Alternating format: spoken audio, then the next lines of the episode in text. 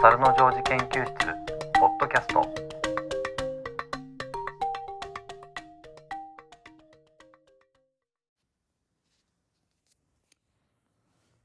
お猿のジョージ研究室ポッドキャストパーソナリティの立見明彦です。今回は第20回のエピソードでございます。よろしくお願いします。今回は都会の友達ドアマンさんのお話ですね。ドアマンさんっていうのはうーん名前は本当はドアマンじゃないんじゃないかと思うんですけどもまあドアマンをしているんですね。その、まあ、ドアマンって何なのってあの日本だとあんまり印象というかイメージつかないと思うんですね。というか私自身も全然イメージつかないです。でドアマンさんっていうのはまあ男性で、えー、ジョージと黄色い帽子のおじさんが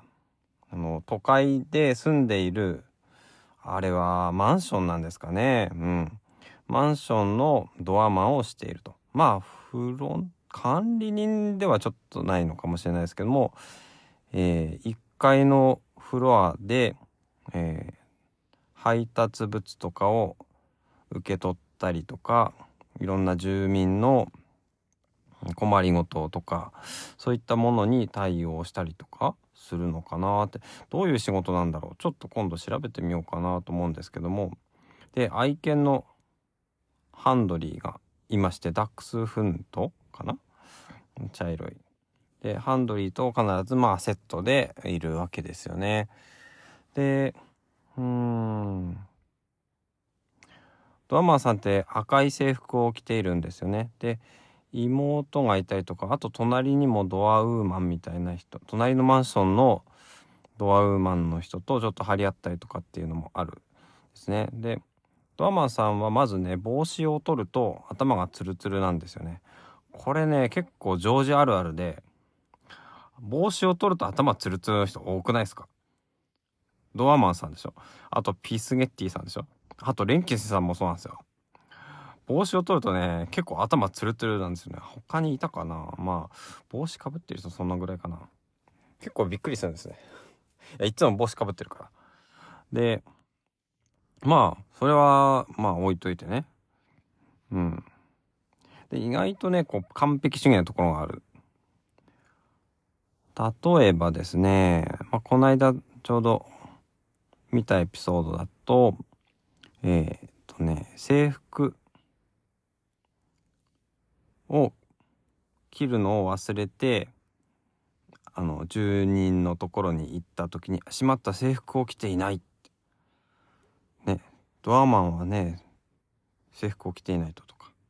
えー、あとはシャツがね汚れるとねもうこれはドアマンとして失格だとかそういうようなことをねよく言ったりするんですよね。でそこはハンドリーも性格似てるのかなと思ってハンドリーってすごい綺麗好きなんですよね。ハンドリーのエピソードでちょっと今思い出したのがお花畑のアートみたいなのをジョージと一緒にジョージとビルとハンドリーかなビルだったかな？マルコだったかな？マルコかもしれないな。ちょっとそれは忘れちゃいますけど。うん、っていうか、マルコの出てくるエピソードもまだ、ハテナブログで全然出せてないな。早くハテナブログ進めないと。というわけでね、まあ、ハンドリーは、もうかなり綺麗好きで、その飼い主であるドアマンさんもかなり綺麗好きで完璧主義なところがあるということですよね。まあでもね、完璧主義だと疲れちゃうよなって思ったりもするんですけど、うん。ドアマンさんにはそういう特徴があるかな。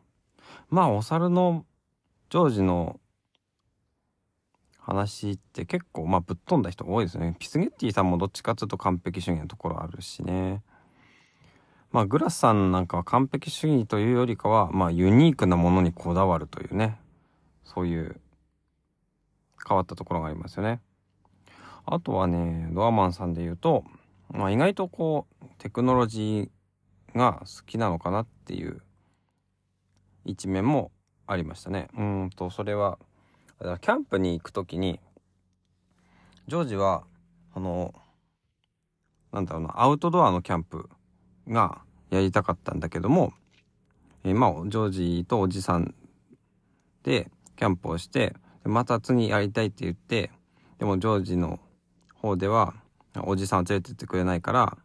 まあ、ドアマンさんが連れてってくれることになったんだけども、ドアマンさんはキャンピングカーで、かなりこう、なんだろうな、自然を楽しむというよりかは、もう、その、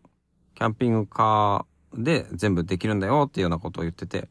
意外とこういう、まあ、なんだろうな、テクノロジーっていうかね、そういったものが好きなのかなって思ったりもしたんですよね。ちょっとこの辺は私の方の調査がまだ進んでいないので、もうちょっとこう、いろんなエピソードを研究してみようかなとは思いますけども、そんなところでございますね。ドアマンさんは、うん、まあかなりいい人ですよね。まあ総じて、お佐野ジョージに出てくる人はみんないい人なんですけどもね、ドアマンさんはやっぱり都会のエピソードといえば、まあドアマンさんは大体出てくるっていう感じですよね。まあハンドリとかも出てくるし、まあ都会といえばあとはスティーブとかベッチーとかも出てきますけどね、まあ後ほどその辺は取り上げていきたいなと思いますけども、こうやってね、あの、お佐野ジョージ研究室のハテナブログの方で、あの、作ったカテゴリーについて話をするっていうのは結構、うん、いいかもしれないですね。相性がいいかもしれない。その、ポッドキャストでは。あの、私はあのテキストでなんか長い文章を書くのがなかなか得意じゃないので、こうやって話をしながら思い出しながら、いろいろエピソードを思い出しながら、このカテゴリー、例えば学びの分野とかでもいいし、まあドアマンさんならドアマンさんのこととか、またキャラクターのこととか、話するのもいいのような気がしますね。ちょっとこういった形でしばらくやってみようかなと思います。はい。では、今日も大佐野ジョージ研究室ポッドキャストはここまでです。最後までお聴きいただきましてありがとうございました。ではまた。